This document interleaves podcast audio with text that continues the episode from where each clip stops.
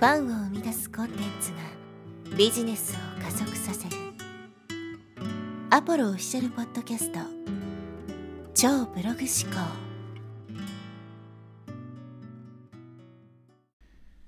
はい、えー、こんにちは、ポロです。今回のテーマはですね、見込み客の最大公約数というテーマでお話していきます。まあ、リサーチとかね、ターゲティングをする際に、えー、意識すべきことですけども、まあ、よく言われるのが、ペルソナを作りましょうというふうに言われますよね。具体的に一人の人物を決めて、その人に向けて発信をしていく、商品を作っていくとかね、レターを書くとかっていうふうに言われると思うんですけど、まあ、僕はこのペルソナ設定って一長一短あると思ってて、それが逆にね、マイナスに作用する場合もあるわけですね。まあ自分で頭の中で思い描いた人なんで、そもそもそんな人存在しないみたいなそこはずれちゃってたらね、全部うまくいかなくなるんで、あんまりその上手じゃない人はね、下手にペルソナを設定しない方がいいんじゃないかなっていうのは僕の、ま個人的な感想なんですけど、仮にそのペルソナをね、設定したとしても、一番重要なのは、その人たちが何に悩んでるのかとか、どうなりたいと思ってるのかっていうのを理解することが大事なわけですね。だからそのペルソナを設定して、でそこからその人たちは何を悩んでるのかっていうところがですね、わからないと設定しても意味がないんですよ。で今回のこの見込み客の最大公約数っていうことがですね、まあ、その悩みを理解するときに、えー、役に立つというか、なんですけど、例えばじゃあ、誰でもいいですけど、28歳ね、えー、山田太郎さん、東京都在住、妻1人、えー、子供1人、えー、子供は2歳で、で、かつ、えー、年収500万でとかね、まあなんだ、こう IT の会社に勤めててとかっていろいろ設定するわけじゃないですか。で、その人がじゃあ何に悩んでますかって言った時にですね、その、そこがずれちゃうんですね。やっぱり自分の売りたい商品ありきで考えちゃうから、都合のいい悩みを考えてしまうわけですけど、やっぱりある程度そういう属性によって悩んでいることってある程度共通してるわけですよ。だそれを理解してないとずれちゃう。だからいかにこの、まあ、ビッグデータというかね、それを情報として理解しているのかってことが大事なわけですよ。だ例えば、ね、まあ、えー、小さい子供がいるママとかだったら、おそらくそのママ友の問題とかね、子供のなんか幼稚園の問題とか、そういうのが共通点として悩みは持ってるなっていうのがわかるわけじゃないですか。で、そういうのをどんどんこう組み合わせていくわけですよ。例えばさっきの東京都在住とかだったら、おそらく通勤列車悩んでるだろうな、みたいな。でもその情報がわかんないと、そこがずれちゃうわけですね。一切見えない。で、自分がそういう普段、そういう通勤列車に悩まされていない立場であれば、より一層ですね、そういったことはわからないわけですよ。でもそういうデータとして、例えば都市圏に住んでる人、で、サラリーマンやってる人っていうのは、まあ日常的にそういう通勤列車でね、え通勤していてすごくストレスを感じてるとかっていうのがデータとして分かってたら多分そういうね悩みとかストレスとかっていうのも理解できると思うんです。だからこの最大公約数的にね何が共通点なのかっていうのを探っていくと、まあ、正しいこのターゲット設定とかね相手を理解することができるわけです。どんどんどんどんこう抽象度を上げていくと、まあ、一番分かりやすいのは例えばお金とかですね。ほとんどの人はおそらくね、お金もっと欲しいと思ってるから、これは共通してるわけじゃないですか。どんな人であってもね、今よりお金減った方がいいですって人はまあ少ない、ほとんどいないと思うんで、やっぱり少しでもお金ね、欲しいって思ってる。これは共通点としてあるわけですよね。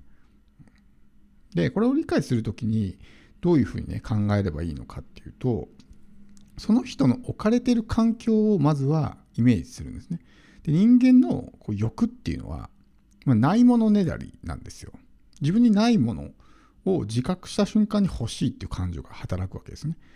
例えば今自分が、まあ、そこそこいい車に乗ってて、もう誰か別の人がね、えー、もっといい車乗ってるのを見たら、あれ欲しいなとかってなるわけですよ。でもそれがなかったら別に自分がね、十分満足して乗ってたら欲しいなんて感情は生まれてこないわけですけど、自分に足りない欠乏しているっていうふうに感じた瞬間に欲しいってなるんですよ。自分が何に欠乏しているのかっていうのは環境によって変わりますよね。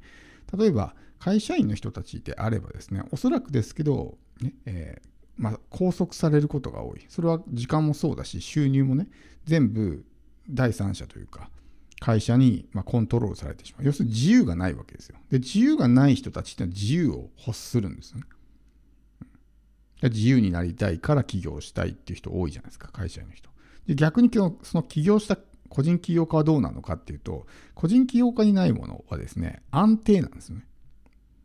毎月安定した収入が欲しいって思うわけですよ。今の自分にないものを欲するわけですね。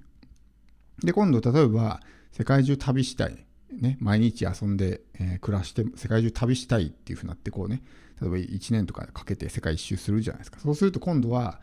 ちょっとね、もう旅疲れたから、こう、日本でゆっくりしたいなとかね、えー、しばらく半年ぐらいなんかのんびり過ごしたいなってなるわけですよ。人間ってそういう生き物なんで。だからその人がどういう環境に置かれているのかっていうのを理解すると、何が欲なのかってわかるわけですよ。だから独身の人は結婚したい子供が欲しいと思うわけですね。でも結婚して子供ができると今度は自分の時間が欲しいって思うわけですよ。だそれは置かれている環境によって違うわけですよ同じ人であっても結婚前だったらパートナーが欲しい子供が欲しいと思うけど結婚した後は自由が欲しいと思うわけですよだからそれを、そもそも最大公約数的にこういう環境に置かれている人はこういう特徴があるとかこういう共通点があるっていうのが分かってるとじゃあ例えばさっきの件で言うとサラリーマンだったらおそらくね、えー、まあ、自由が欲しいと思ってんだなとかで起業家だったらおそらく安定が欲しいと思ってんだなっていうのが読み解けるわけですね。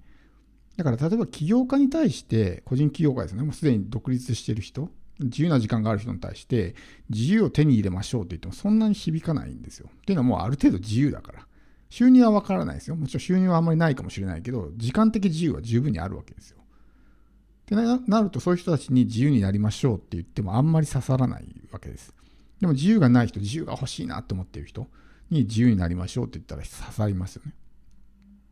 だからこんな感じで、そもそもそういう人たちがどういうね、えー、環境に置かれていてっていうのを最大公約数的に理解しておかないとずれちゃうわけですよ。例えばさっきの、ね、サラリーマンの人たちに、ね、安定収入を稼ぎましょうみたいな。もちろんそれもね、魅力的な部分はあるとは思うんですけど、もうすでに安定収入があるわけですよ。彼らは安定したいからサラリーマンをやっているわけだって。どちらかというと好きなことやりたいとか自由になりたいっていう欲の方が強いわけですよね。でそのペルソナ設定をした時にずれたね、えー、悩みを抱えている安定収入が欲しいと思っているみたいなちょっとずれたそういう、えー、キャラクターを作ってしまうみたいなことが起こるわけですね。だそれってもうデータありきなんですよ。だからさっきの、ね、え小さい子供がいるママとかだったら、まあ、おそらくそういう幼稚園問題とかママ友問題とかっていうのがあるんだろうなみたいな。でそれなんかマウントの取り合いとかね、なんかこう序列みたいなのがあるみたいですけど、なんかそういうのもね、知らないと、そういうのが、えー、なんだろう、理解できないじゃないですか。都市圏の人たちだったら、満員電車とか通勤とかね、っていうところが理解できないわけです。だからこの、えー、その、それぞれの属性の人たちが、ね、どういう共通点を持ってるのかっていうのを理解した上で、ターゲット設定をしましょうということですね。そこがずれてしまうとそもそも全然ね、えー、自分の発信が刺さらないとかっていったことになりかねないので、まあ、本当にこれあの特にペルソナ設定ですよね自分で架空の人物を作ってしまう時っていうのはまあ自分の都合のいいような、ね、感じとかもしくは適当に決めてしまうみたいなね感じになるわけですよ。適当に決めてしまうっていうのは、そういう人たちがどういう悩みを抱えているのかって分かんないから適当に決めてしまうわけですね。でも分かってたら、おそらくこうだろうなっていうのは分かるわけですよ。もっとピンポイントに、ね、細かいところまでやるっていう部分は難しいかもしれないけど、ある程度の最大公約数ですから、少なくともこれは満たしてるだろうなみたいなのは理解できるわけですよ。お金欲しいっていうのは人間、人類共通してるなっていうのは大体わかるじゃないですか。モテたいなって思ってるのは人類共通してるっていうのは大体わかるじゃないですか。でそれをもうちょっと細かくして、ね、こういうふうになんか友達に思われたいとかっていう部分は人それぞれ違いますけど抽象度を上げていってそういう共通点を探っていくとまあほぼほぼ一緒なんですよねみんな。でそういうのをそれぞれの置かれている環境とかねそういうターゲットによって理解していくそうするとでその要素によって東京都在住によっておそらく通勤電車悩まされてんだろうなとかねなんかそういう、まあ、集合住宅に住んでんだ一軒家じゃないんだろうなとかで一軒家じゃない人がどういう悩み抱えてんだろうなとかねで子供1人いたらおそらくその家族の関係とかねこうなんだろうなみたいなそういうのをこう組み合わせていくと正しいペルソナ設定ができるわけですよ。一個一個の要素に対しておそらくこうこれこういうステータスを持ってるからこうなんだろうなっていうのが分かるとターゲット設定がずれることがないっていうことですね。